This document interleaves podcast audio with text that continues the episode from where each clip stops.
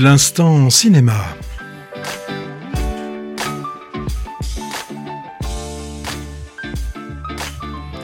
Movies, nouvelle émission de ceux et de celles qui aiment aller voir les films en salle. Une émission proposée, euh, comme à chaque fois, par Hervé Brie. Bonjour Hervé.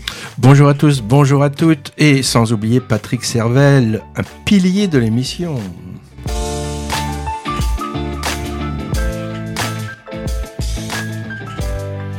Au sommaire de cette émission, nous vous parlerons, nous évoquerons Killers of the Flower, Flower Moon, vais-je y arriver, un thriller politico-historique en territoire indien. Un film choc porté à l'écran, c'est Le Consentement. Deux personnes pas faites pour se rencontrer s'apprivoisent, c'est Marilyn et son juge.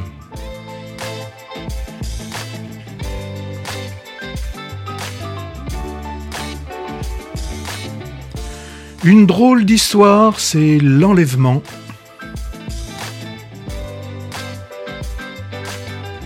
Roméo, Juliette dans l'espace, version animée pour les tout petits. C'est les tout rouges et les tout bleus.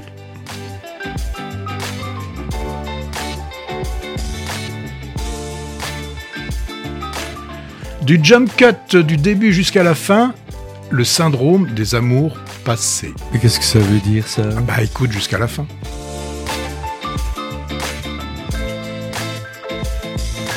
Faut-il voter ou faut-il s'abstenir d'aller voir second tour? Et quand un vieux chêne euh, filme un vieux chêne, ça donne The Old Oak. Et ça veut dire quoi ça aussi?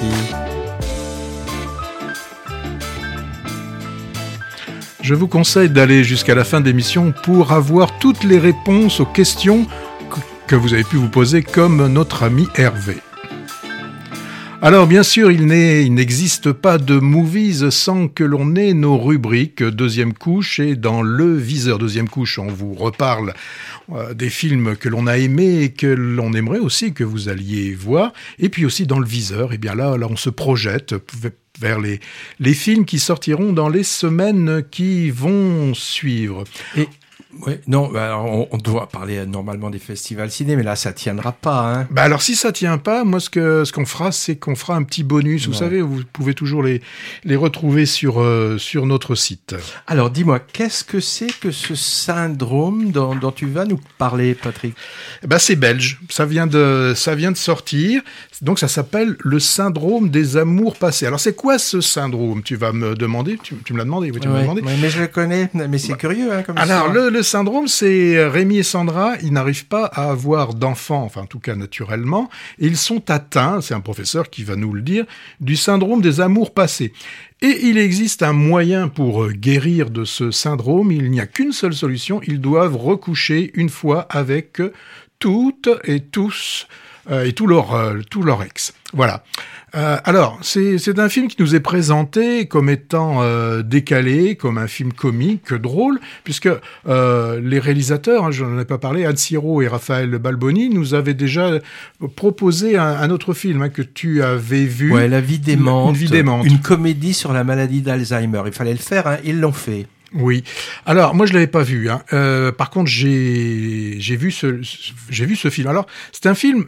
Moi à la à la fin du, de la projection j'ai échangé avec quelques quelques spectateurs et j'ai bien senti qu'il y avait un côté assez clivant dans dans ce film. On aime, ou on n'aime pas. Et toi eh ben Alors moi, euh, ben je suis plutôt euh, dans la partie de ceux qui n'aiment pas. Ce qui m'a surtout, enfin la, première chose qui m'a gêné hein, d'un point de vue formel, c'est le jump cut. Alors le jump cut, dans, en bon français, c'est plan sur plan.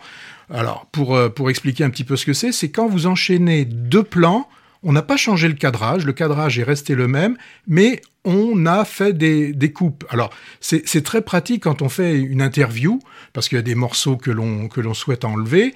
Euh, c'est aussi beaucoup utilisé euh, dans les euh, dans les tutos hein, sur euh, sur YouTube. Euh, le premier à avoir fait ça, hein, il l'avait fait sans le vouloir, c'était Méliès. Hein. Méliès l'avait fait. Il avait filmé, euh, euh, il avait filmé un, un carrosse.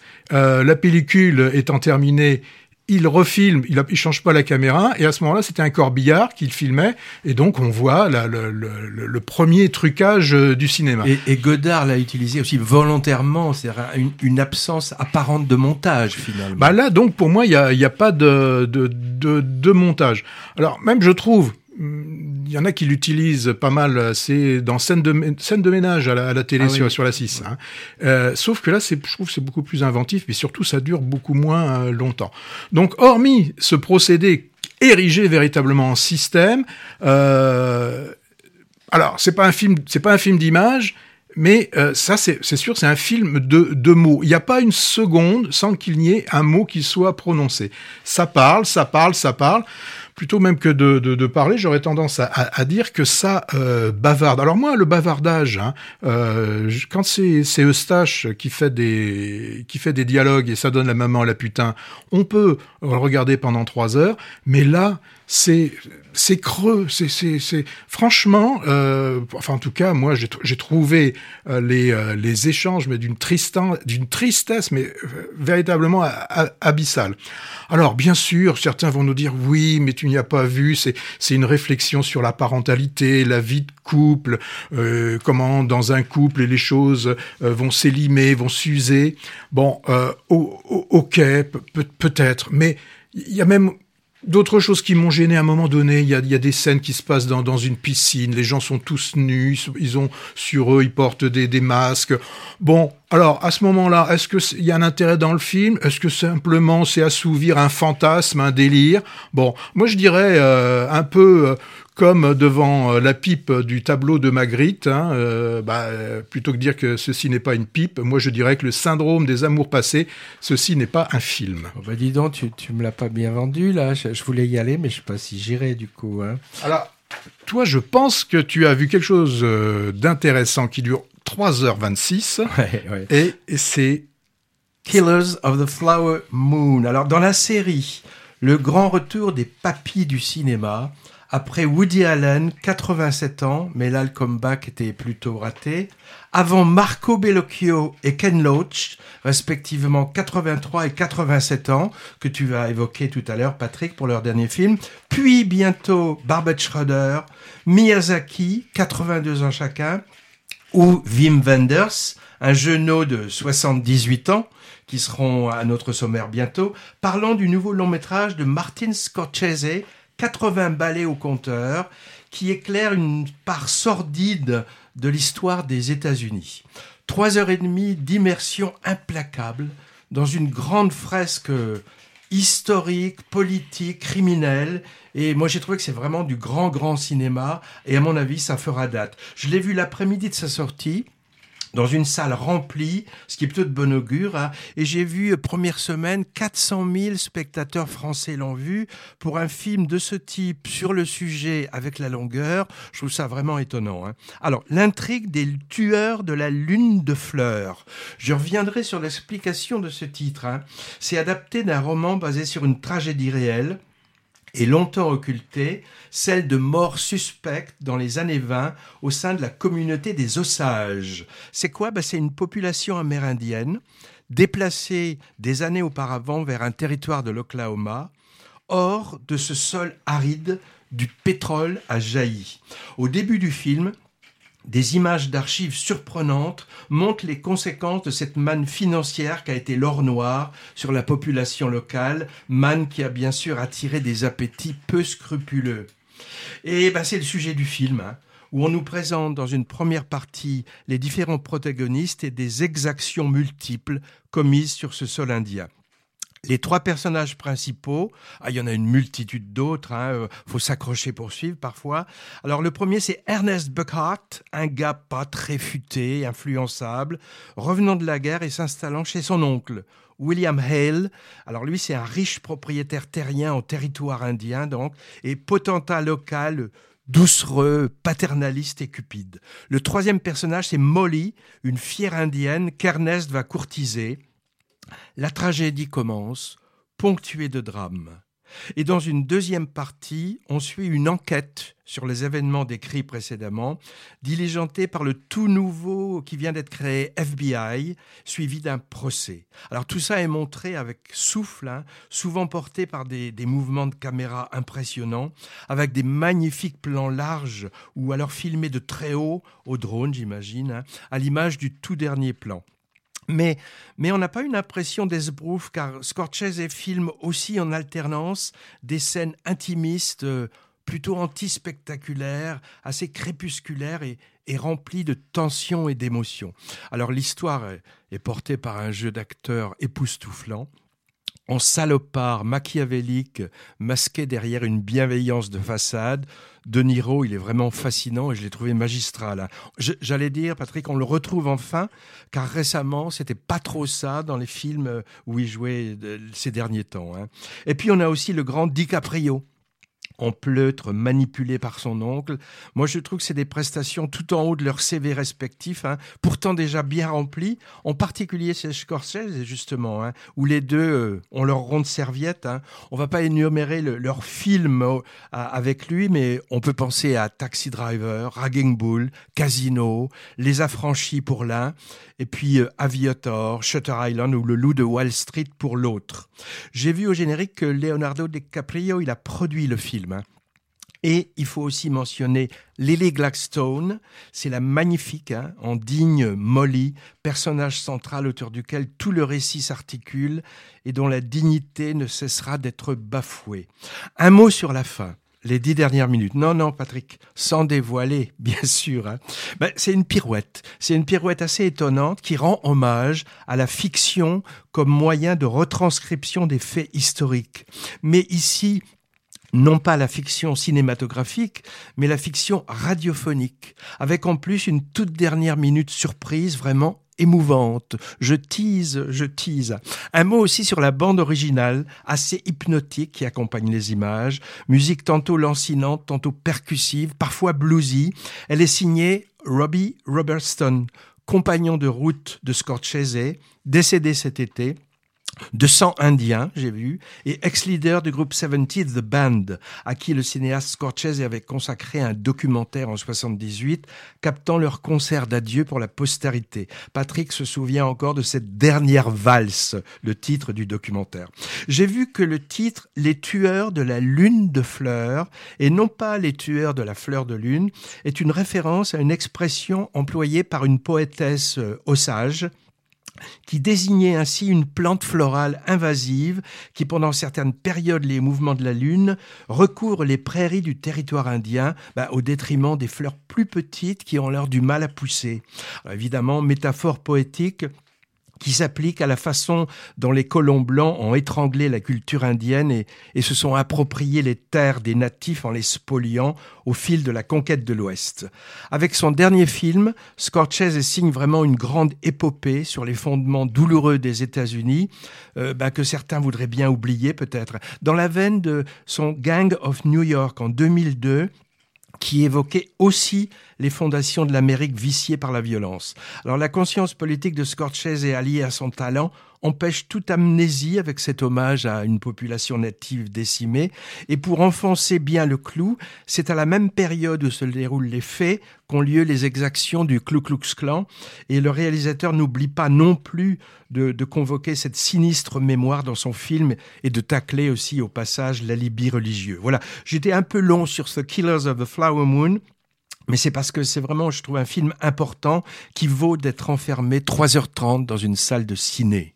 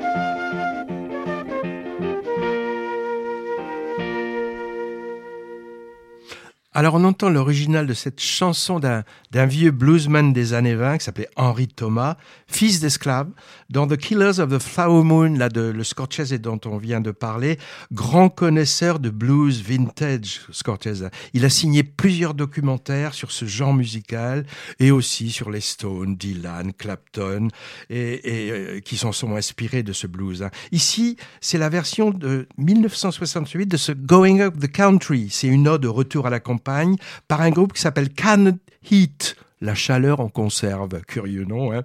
Euh, et euh, d'ailleurs, ce, titre et ce groupe, ils sont présents dans le documentaire Woodstock aussi. Alors, tu vas aller voter pour ce second tour ou pas, Patrick? Oui, second tour, c'est le nouveau film d'Albert Dupontel. Alors Dupontel, Albert, euh, on, l'a d'abord connu hein, au travers des, des one-man shows. alors, ces spectacles détonnaient quand même dans le monde assez lisse hein, des, des, humoristes de, de l'époque, parce que là on le voyait, une sorte d'Olibrius, un, un, personnage euh, qui avait des, des sérieux problèmes comportementaux, hein, à la limite même de, de, troubles psychiatriques, et avait quand même en, arrière-plan aussi une critique hein, de l'ordre établi, l'ordre des militaires, les gens de pouvoir, un côté, un, côté anarchiste. Alors de gauche, de droite, du centre, ça, je, n'en sais rien. Alors dans ce nouveau film, c'est son neuvième hein, quand même déjà pour Albert Dupontel. Eh bien, il nous embarque dans une histoire politico-journalistico compliquée complotico-écolo, euh, mais surtout, euh, somme toute, assez rigolo.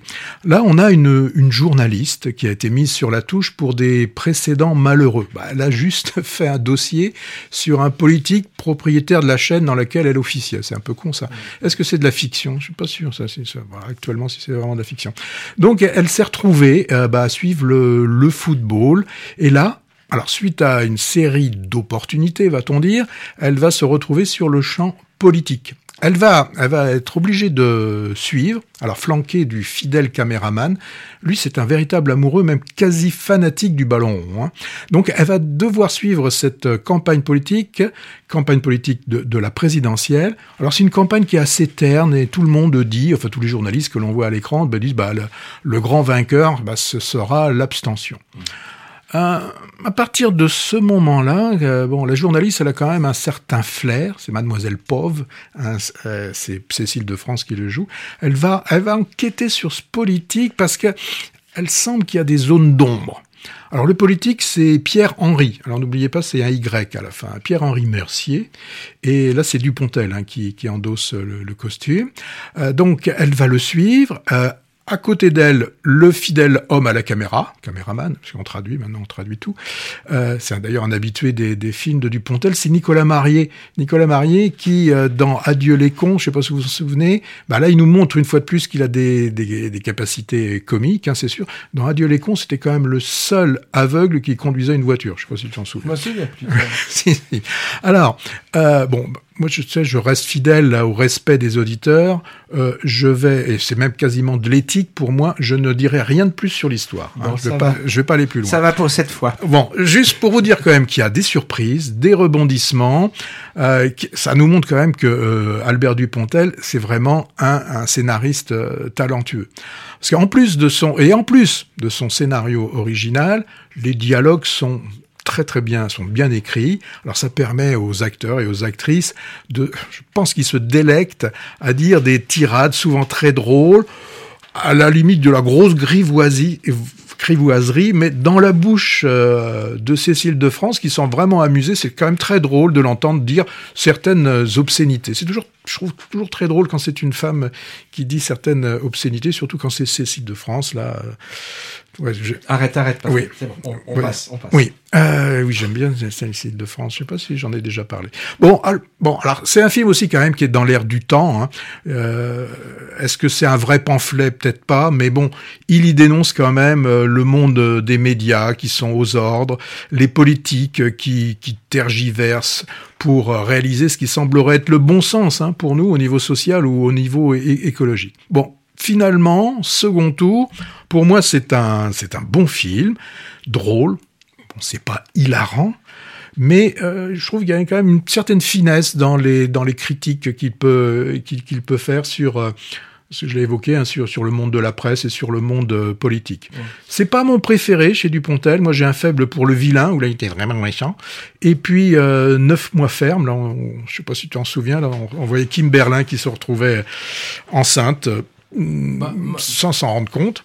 Euh, et, alors le problème, hein, c'est quand on a bien aimé un, film d'un réalisateur, on se dit bah le prochain ce sera encore euh, encore mieux. Bon là, pas toujours. C'est pas toujours, mais c'est quand même, ça reste pour moi un film euh, intéressant. Et moi je vous dis, je vote pour. Bon, moi je, je suis pas spécialement fan de l'humoriste et acteur Dupontel. Son jeu un peu exacerbé, ou très, mais souvent pénible, je le trouve aussi poussif en tant que réalisateur. Ah si, moi dans le même registre, la satire sociale dénonciatrice, je préfère le travail par exemple de Delépine et Kerven tant qu'à faire. Je mets de côté, je mets de côté Au revoir là-haut, que ah j'ai trouvé vraiment mm. réussi. Mais par exemple Adieu les cons, moi son précédent m'avait m'avait déçu. En tout cas pour ce second tour, je me fie à ton avis et j'irai le voir, ne serait-ce que pour Cécile de France, bien sûr. Bon, alors toi, est-ce que tu vas m'inciter à aller voir une certaine Marilyn? Oui, Marilyn et son juge, euh, serveuse, cette Marilyn, énergique, mais un peu dans la dèche. Elle se démène pour gérer sa vie, en s'occupant en particulier de son père, pas en meilleure forme. Alors par un concours de circonstances, bon, euh, à la crédibilité toute relative, hein, elle va devenir chauffeur, ou, doit-on dire chauffeuse, je sais pas, personnel d'un juge bougon et solitaire qui soigne sa déprime au whisky. Alors on assiste à un choc de, personnalité et un choc de classe aussi, avec ce rapprochement de deux personnes qui n'ont guère de choses en commun, alors, c'est un scénario assez classique hein, où on nous montre l'apprivoisement d'un lapin par une carpe ou, vice-versa. La question du déterminisme social est au centre de l'histoire, qui est finalement une fable, hein, et la confrontation entre les deux archétypes sociaux qui sont aux antipodes, même si elle est parfois lourdement appuyée, donne lieu à des scènes assez cocasses, bien dialoguées avec des, répliques qui font mouche, j'ai trouvé. Hein. Bon, l'intrigue est un peu attendue. La réalisation pépère, euh, sans clinquant. C'est pas du cinéma expérimental ou novateur, euh, tant dans le fond que dans la forme. Mais justement, la, modestie du propos donne un, certain charme un peu vintage au film. Hein. C'est du cinéma populaire, de qualité et qui ne démérite pas. Alors le film repose en grande partie sur la complicité évidente entre les deux interprètes principaux, D'abord, Louane, la jeune chanteuse de, variété, la découverte au cinéma dans la famille Bélier. Hein. Son nom complet, c'est Louane Emera. Elle a vraiment de l'abattage, mais sans en faire trop, en jeune femme peu éduquée à la vie précaire, mais optimiste et volontaire. Et le juge mal léché, mais qui cache un bon cœur, évidemment, évidemment un cœur blessé, on s'en doute, c'est Michel Blanc. Moi, je l'avais pas vu depuis longtemps derrière la caméra, euh, Michel Blanc, mais euh, il est très bien là devant. Hein. Des personnages secondaires bien compés aussi, avec par exemple en jeune étudiant de cinéma un peu lâche, l'excellent Belmondo Junior, Victor de son prénom, qu'on voit de plus en plus, je trouve, sur les écrans. Et aussi Philippe Reboteau, drôle et émouvant en même temps, papa loser et dépressif. Il est toujours super, lui. Je sais pas si tu te souviens, Patrick, récemment, au clochard qui gagne le gros lot dans Trois fois rien. Alors l'histoire est adaptée d'un roman à succès par le réalisateur qui s'appelle Jean-Pierre Améris. Moi je l'avais découvert il y a une dizaine d'années avec un, subtil et sensible Les émotifs anonymes qui réunissait Isabelle Carré et Benoît Poulvorde en timide maladif. Hum. Alors Marilyn et son juge, je dirais c'est un ton au-dessous, mais ma foi, c'est pas si mal.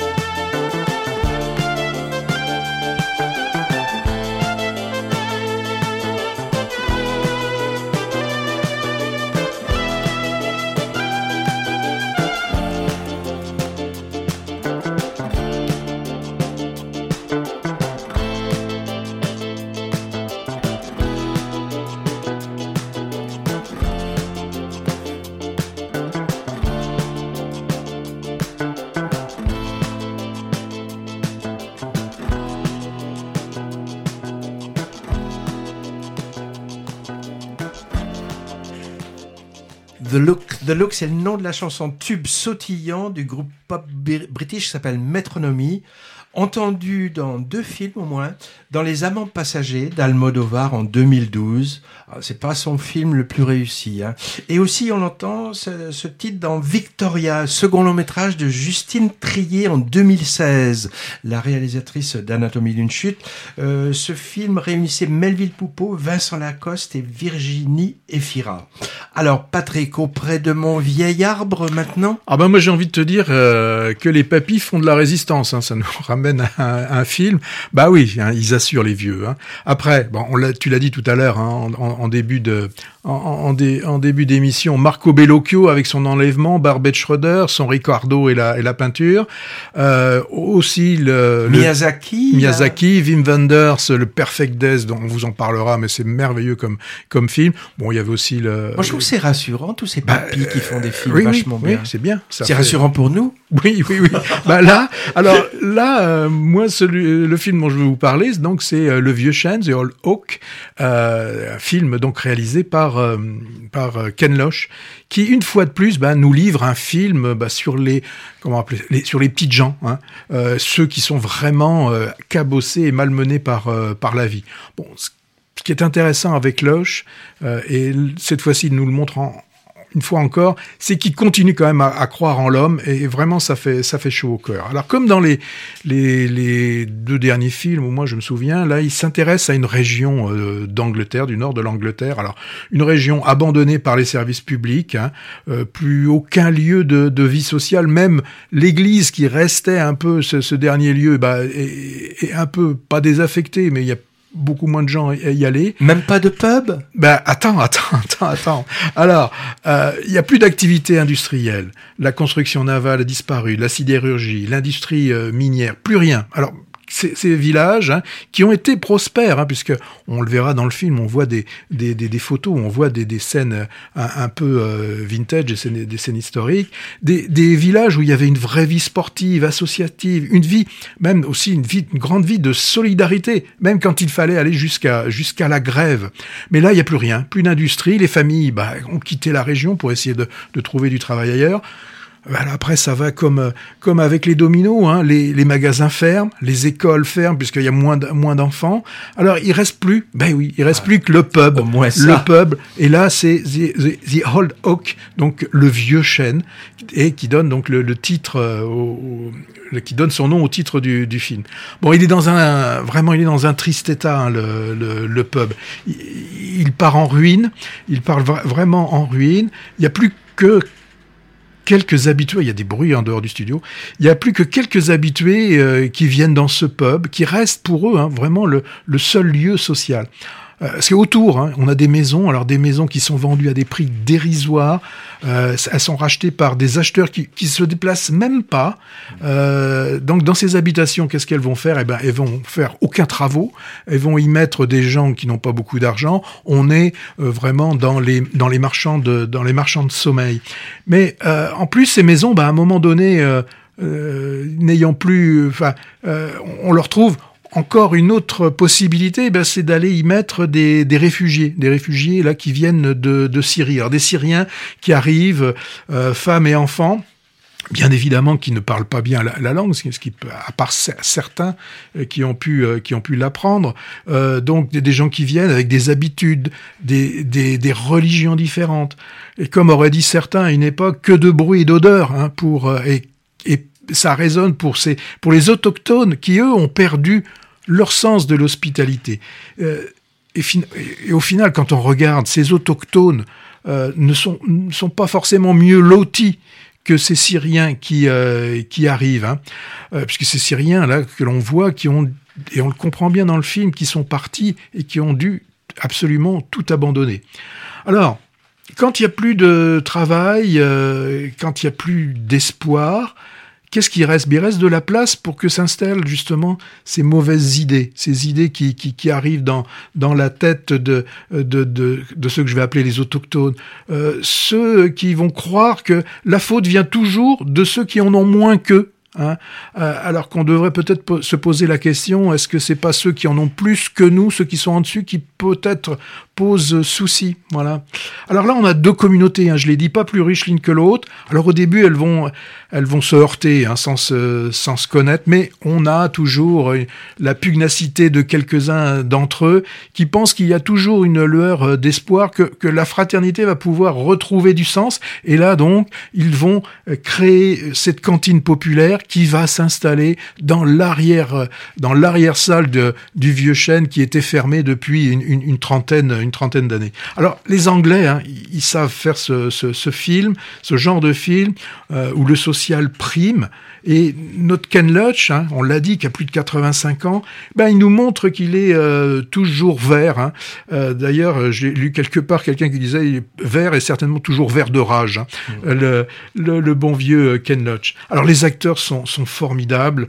Bah, ils ressemblent à, c'est des vrais gens, hein, des gens cabossés qui. Euh, euh, c'est sûr que ce Mais c'est des acteurs professionnels ou il des... y, a, y a, je pense, il y a du mélange des deux. Il y a du mélange des deux. Les, les acteurs principaux sont des, des, des véritables. Avec des accents à couper au couteau aussi. Non, non, pas trop. Bah, surtout comme il y a une une qui est syrienne et souvent, les étrangers, euh, quand, ah, ils, quand, quand, ils parlent, on arrive plus facilement à, à les comprendre, étant étrangers, étrangers nous-mêmes.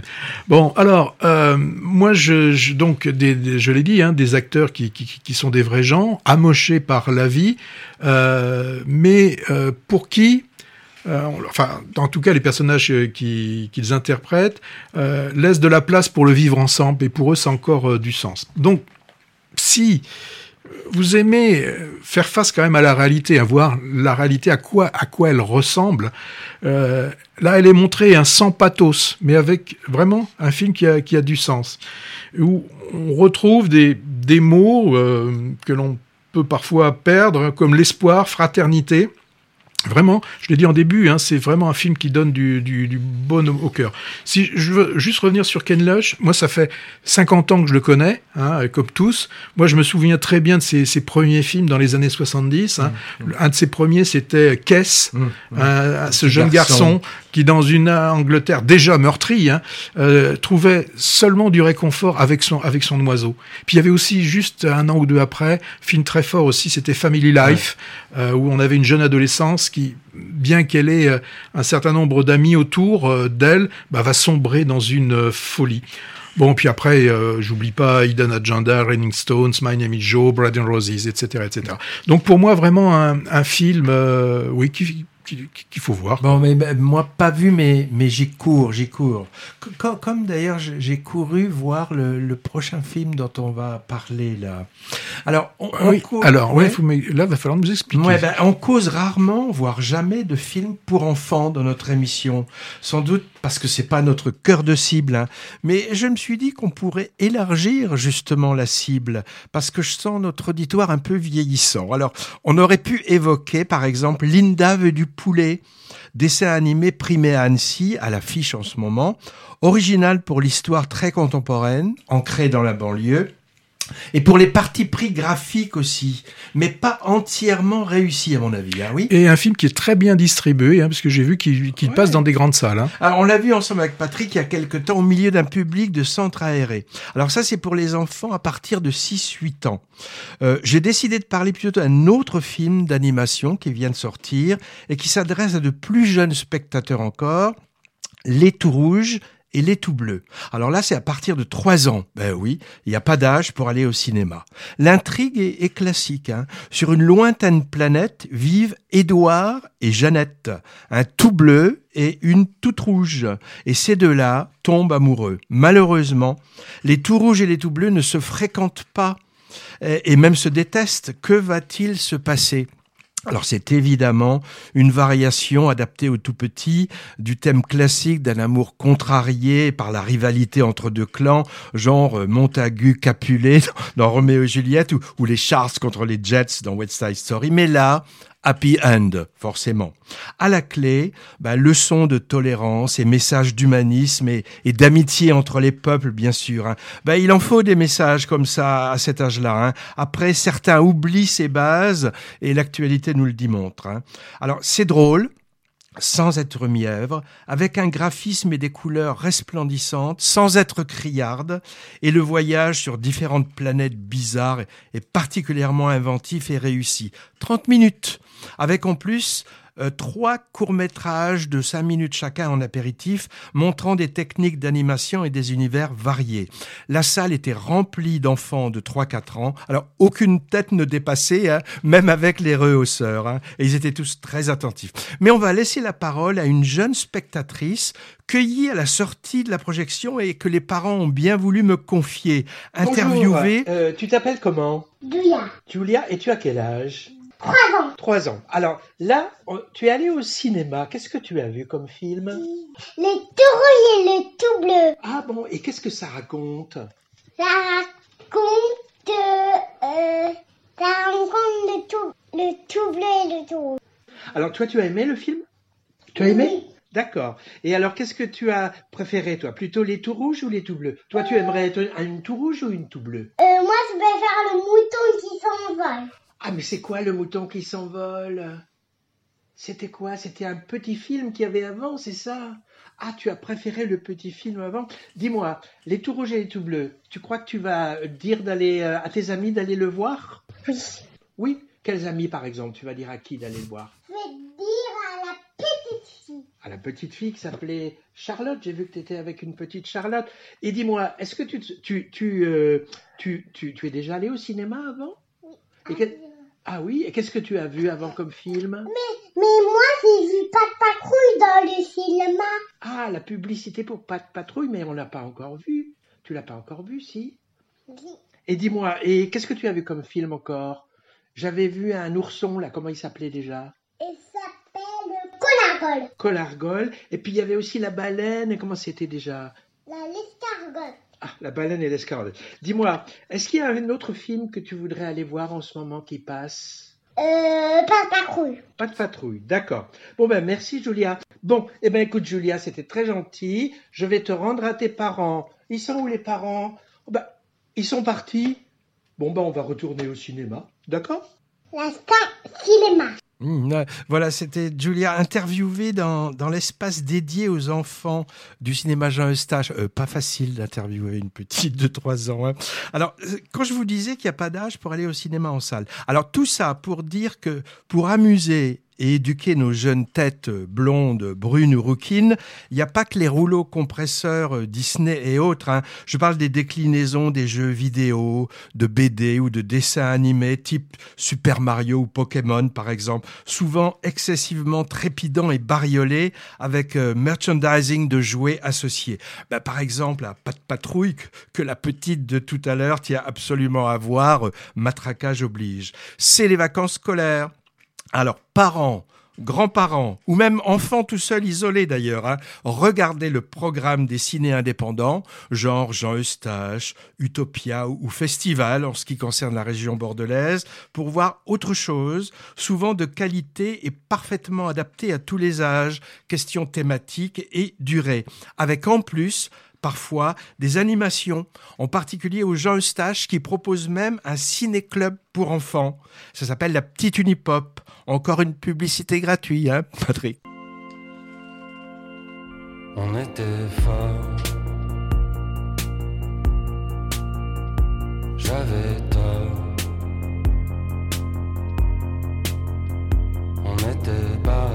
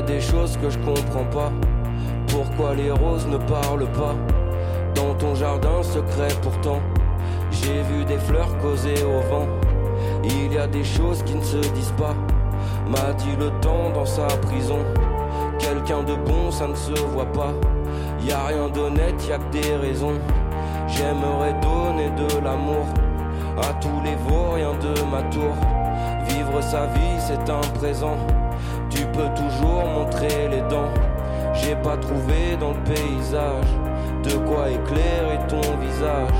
Bon Dieu, ça ferait du bruit, le silence. Mon Dieu, ça prend de la place, l'absence.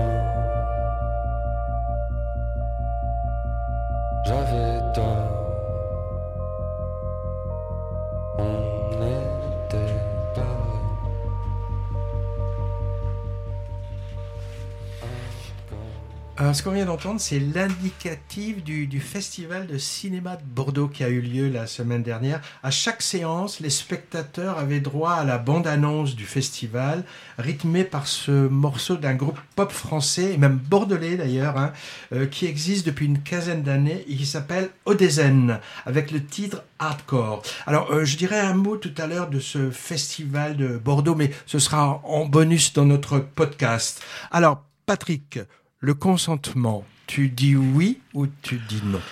Oula, euh, moi j'y connais pas grand-chose en littérature. hein. Je, ne savais pas avant la sortie du livre, hein, au début de l'émission j'ai confondu, j'ai dit adaptation du film et, livre, donc là je parle bien avant la sortie du, livre, hein, c'était début 2020, le livre de Vanessa Springora, euh, je ne savais pas qui était Gabriel Matzneff. Donc euh, le livre, hein, qui est à la base du, scénario, scénario euh, réalisé par Vanessa Fillot et qui vient de, sortir. Donc il, nous raconte comment dans, dans un Paris des années 4, euh, milieu des années 80, on a Vanessa, tout juste 13 ans, qui va rencontrer Gabriel Matzneff, donc écrivain, lui euh, quinquagénaire, un, écrivain de, renom. Et la jeune euh, adolescente va devenir l'amante, oui, 13 ans, hein, l'amante et la muse de cet homme euh, célébré par tout le monde culturel et politique.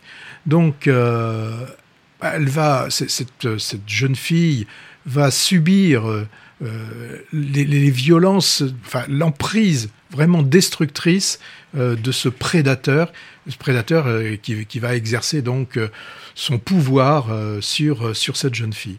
Alors, je sais, hein, comme tout le monde, que les, les pédophiles existent. Euh, ce que je ne savais pas, c'est qu'alors tout le monde le savait. Hein, un homme pouvait écrire des livres dans lesquels il racontait ses exploits. Alors bien sûr, exploits, j'y mets tous les, euh, tous les guillemets qu'il faut. Donc il racontait ses exploits entouré de jeunes, voire très jeunes euh, victimes, garçons et filles, que ce soit en France et bien, bien évidemment, il faisait aussi beaucoup de, de ce qu'on appelle le tourisme sexuel. Et là, il pouvait venir à une grande émission de grande écoute, de type apostrophe, et puis là, de se targuer de ses conquêtes et repartir, mais comme si rien rien n'était, euh, et applaudi quasiment par une élite complètement conquise, et rentrer chez lui sans que rien ne lui soit reproché. Et là, euh, on, voit un extrait de, cette émission euh, d'apostrophe dans, dans, le film, et il y en a une seule qui, a, qui a osé. Hein, là aussi, j'u- j'utilise le, mot oser à, à dessein, hein, parce que oser, c'était quasiment un crime de lèse-majesté que cette Canadienne puisse dire quand même tout haut euh, l'infamie que représentait ce, personnage. Alors le film bah, va mettre euh, devant nos yeux cette, réalité euh, crue. Et, franchement, pour toute personne normalement constituée, c'est insupportable de voir les agissements de ce soi-disant esthète qui en fait, à mes yeux, n'est qu'un criminel qui aurait dû être condamné pour tous les faits qu'il racontait lui-même dans ses livres, et je le répète, adulé par certains. Alors dans le film, c'est Jean-Pierre Rouvre qui endosse le, le- le- le rôle de cet ignoble personnage. Alors moi, ce que je regrette un, un peu, c'est qu'en fait, on l'ait rendu euh, encore plus monstrueux qu'il ne l'était, en tout cas d'apparence. Physiquement. Physiquement, oui, physiquement. Et moi, je pense qu'il n'était pas utile d'en rajouter et d'insister sur, sur, sur ce rôle, euh, sur ce rôle d'ogre. Parce que c'est vrai, hein, quand on voit euh, le, le vrai euh, Matzneff, entre guillemets, il est, il, il est, là aussi, hein, plein de guillemets, il semble plus sympathique que euh, ne peut l'être Jean-Pierre Rouve, Jean-Paul. Jean-Paul Rouve, euh, pour lequel on n'a aucune, hein, c'est absolument aucune empathie euh, dans, dans ce film. Alors, moi, le film m'a vraiment mis mal à l'aise. Est-ce que j'avais besoin de le voir? Bah, Certainement pour voir une, vérité en face. Hein. C'est pas toujours facile euh, de, de voir la vérité en face. Quand on est dans de la pure fiction, bah, on peut accepter forcément plus facilement des choses qui nous semblent insoutenables. Donc, euh, moi, je vois dans le consentement un film utile, un film de témoignage, mais euh, vu le sujet, pour moi, il m'est vraiment trop difficile d'en faire une critique que je qualifierais de plus cinématographique. Ouais. Bah, disons que l'adaptation de ce type de sujet à l'écran est évidemment casse-gueule. hein. Et, le film n'évite pas certaines maladresses. Alors toujours le même problème. hein. Comment montrer l'horreur au cinéma? Ici, la, pédocriminalité retorse et ses conséquences sur les victimes. Moi, je retiens vers la fin une scène vraiment que j'ai trouvée bouleversante. hein. Mère et fille qui murmurent en duo, co- comme en playback, les paroles d'une chanson de Barbara qu'ils entendent. Et si on parlait de l'enlèvement de Marco Bellocchio? Alors, euh, le, plus simple, hein, je vais expliquer, je vais reprendre ce que dit le, synopsis. On est en 1858, dans le quartier juif de Bologne. Les soldats du pape font éruption dans la famille Mortara. Sur ordre du cardinal, ils sont venus prendre Edgardo, leur fils de 7 ans, puisque l'enfant aurait été baptisé en secret par sa nourrice. Et, et la loi pontificale est indiscutable, il doit recevoir une éducation catholique. Donc les parents d'Edgardo bouleversés vont tout faire pour récupérer leur fils. Voilà le, le, le- pitch de, de ce film euh, et qui est, qui est un, film donc réalisé par euh, notre ami Bellocchio. Alors ce que l'on voit dans son fil, dans ce, dans ce film, c'est comment une religion, hein, des, personnes qui simplement, d'après un dogme, simplement le simple fait d'avoir été baptisé, ce qui lui permet euh, de, euh, de, de, garantir son salut euh, dans l'au-delà, au cas où il perdrait la vie, eh bien simplement avec ce baptême, on en fait la propriété de l'Église. Peu importe son âge, qui, ne puisse ni résister et encore moins se rebeller. Donc toute sa vie, il va être élevé hors de sa famille, hors de l'éducation naturelle de ses parents, et donc forcément que ce sera une vie euh, brisée. Alors tout ça n'est pas n'est n'est n'est pas que politique. Hein. Il y a aussi euh, cette façon de nous montrer, hein, comment Bellocchio nous montre un pouvoir qui est en déclin. Euh, et donc, quand on est en déclin, eh bien, on a souvent tendance à faire des, des, des derniers, des derniers actes qui sont un peu des, euh, des euh, comment on appelle ça, le, son dernier, son, ce chant de cygne, enfin chant du cygne un petit peu avec avec, avec, euh, ce pape. Alors moi, ce que j'ai vraiment touché trouvé touchant dans, dans ce film, c'est comment un jeune enfant sans défense va être rééduqué, comment il va être brisé. Donc cet enfant, on, passe sa vie à, à trahir sa, confiance. Un enfant, ça va toujours hein, normalement plaire à ses parents. Là, on lui enlève ses parents, on lui explique qu'il existe un autre Dieu. Euh, donc lui, il va se trouver complètement dépourvu, et ben là, il va se, il va se, se rallier à cette nouvelle doctrine qui lui est imposée. Et, et, et là, lui sera quasiment dit euh, la phrase sempiternelle qu'on entend, mais quasiment c'est pour ton bien. Et lui, n'ayant pas de repère, pas de possibilité de critique, il doit croire parce qu'il ne peut croire que ceux qui sont censés l'élever. Donc moi, c'est- un film que j'ai vraiment bien aimé. Avec bon, il y a un fond historique, il y a un fond politique. Euh, Bellocchio, bien évidemment, c'est l'Église qu'il est en train de critiquer, mais grosso modo, ce sont toutes les religions qu'il est en train de, critiquer, et c'est euh, tout ce que l'on peut faire sous prétexte euh, sous, sous, sous de mauvais prétextes, ce que l'on peut faire avec, avec, un, avec un enfant. Donc, réalisateur de la marche triomphale, des points dans les poches. Bon, on voit encore qu'il a encore la, une sacrée pêche, ce Marco Bellocchio. Ouais, su- superbe fresque historique. Moi qui m'a appris des faits que j'ignorais, mais il paraît que c'est des, des éléments qui ont beaucoup Oui, marqué la ouais. société italienne. Alors Marco Bellocchio, euh, intervenant il y a une quinzaine de jours lors de la présentation de son film à Pessac, il n'a pas trop voulu insister, euh, mais évidemment son sujet euh, qui a presque deux siècles, résonne avec des problématiques très actuelles hein, qui empoisonnent notre présent, ben, l'antisémitisme, hein, euh, le danger des théocraties, et puis aussi l'embrigadement religieux. hein. Alors, je sais pas si souviens, Patrick, magnifique scène onirique, je trouvais, de Jésus libéré de sa croix. C'est, c'est, ça, il y a, c'est il y a une autre scène onirique aussi qui est intéressante, ce que rêve le pape. J'en dirai pas plus. C'est vrai, c'est vrai, c'est vrai. Alors maintenant, il est temps peut-être de, de faire une deuxième couche. Oui, alors dans les deuxièmes couches, ce que l'on... Alors, le ravissement, tu en avais parlé, Oui. je l'avais pas vu. Alors, je l'ai vu depuis, vraiment. Spirale du mensonge, très très bon, avec l'actrice, là, Afa, Afasa Hansi, je sais plus comment elle s'appelle, c'était vraiment vraiment très bien. Euh, les feuilles mortes restent à l'affiche. Bijou finlandais d'Aki Korismaki entre Tati et Ken Loach, justement dont on parlait tout à l'heure. La fiancée du poète. Alors là, c'est Yolande Moreau, derrière et devant la caméra, euh, qui nous filme une bande de marginaux, on va dire, une sorte de fable. Bernadette. Alors Bernadette, au poil, hein, même si ça réhabilite un peu un personnage qui m'est pas très sympathique. Au final, hein. tu l'as vu? Ouais, j'ai vu. Bon, j'ai rigolé, franchement. hein. Une année difficile. Alors, bon, euh, moi, je je le mettrai pas en deuxième couche, mais bon, on en a parlé. Comédie sur le milieu de, des- écolos et des anti-consuméristes, mais, mais qui s'en moquent et d'une façon, je trouve, assez douteuse. Encore à l'affiche, on en a parlé dans nos podcasts précédents, Anatomie d'une chute, mais on remet une couche, Le règne animal, et même le procès Goldman qui se tient bien aussi. Hein. Voilà. Et dans le viseur, il y a pas mal de choses. Hein. Euh, alors, euh, tiens, curieusement, euh, euh, Sissi et moi. Sissi et moi, on nous remet le personnage de Sissi. C'est un film allemand, mais je sais pourquoi il sort. C'est parce qu'en fait, le personnage principal est interprété par Sandra Hüller, qui a beaucoup de succès. En Ah oui, Anatomie d'une chute. Anatomie d'une chute. Donc, on- bon, je sais pas. Flo, biopic de Florence Artaud, ça te dit, toi? Non. non, moi non plus. Alors, je vois pas pourquoi il est dans le viseur. Euh, bientôt à l'affiche, complètement cramé. Comédie dramatique. Alors là, moi, j'irais pour Fanny Ardant et John Malkovich. Tu te rends compte un peu le duo? Le garçon et le héron. Nouvel opus animé des studios japonais Ghibli, signé Miyazaki. Le théorème de Marguerite.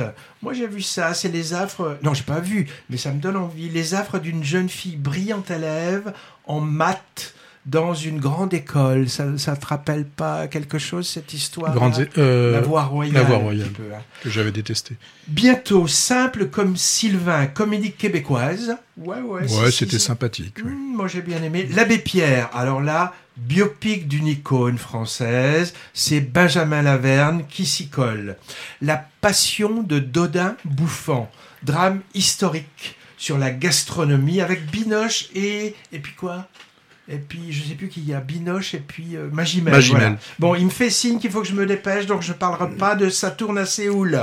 Eh bien, dis-moi, euh, il est presque temps de nous dire au revoir et de nous dire euh, à la prochaine. À la prochaine, c'est le 10 euh, novembre. Euh, pour ceux qui sont curieux des festivals de cinéma, on va parler de Sarlat, de Gujan-Mestra et du FIFIP dans un bonus du podcast, le podcast que vous trouvez sur toutes les bonnes plateformes, l'instantciné.fr. Patrick, je te dis à la prochaine, on se donne rendez-vous dans une salle de cinéma comme d'habitude. Oui, à bientôt.